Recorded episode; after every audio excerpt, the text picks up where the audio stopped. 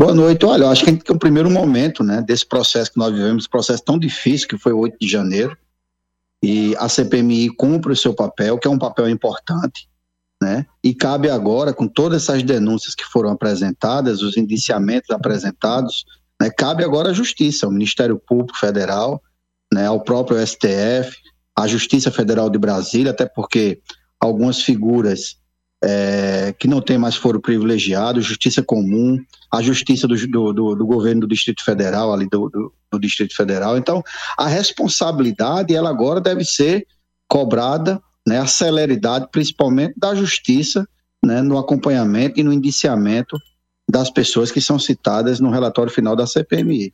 A partir de agora, eh, Jackson, como é que você acha que deve ser o comportamento da base lulista diante desses crimes que foram imputados ao ex-presidente Jair Bolsonaro? Olha, eu acho que a CPMI cumpre o seu papel, né? Nesse momento agora, cabe à justiça o acompanhamento mais de perto disso.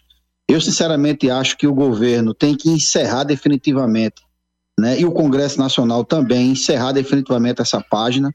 É uma página que manchou a nossa história, a história da democracia brasileira, vai ficar agora marcada para a história do país como um momento muito difícil, né, quando tentaram golpear a democracia. Mas eu, sinceramente, Alisson, acho que chegou a hora da gente virar essa página, né, deixar que a justiça agora cuide dos indiciados e o governo toque o governo, o Congresso Nacional toque a agenda do Congresso Nacional.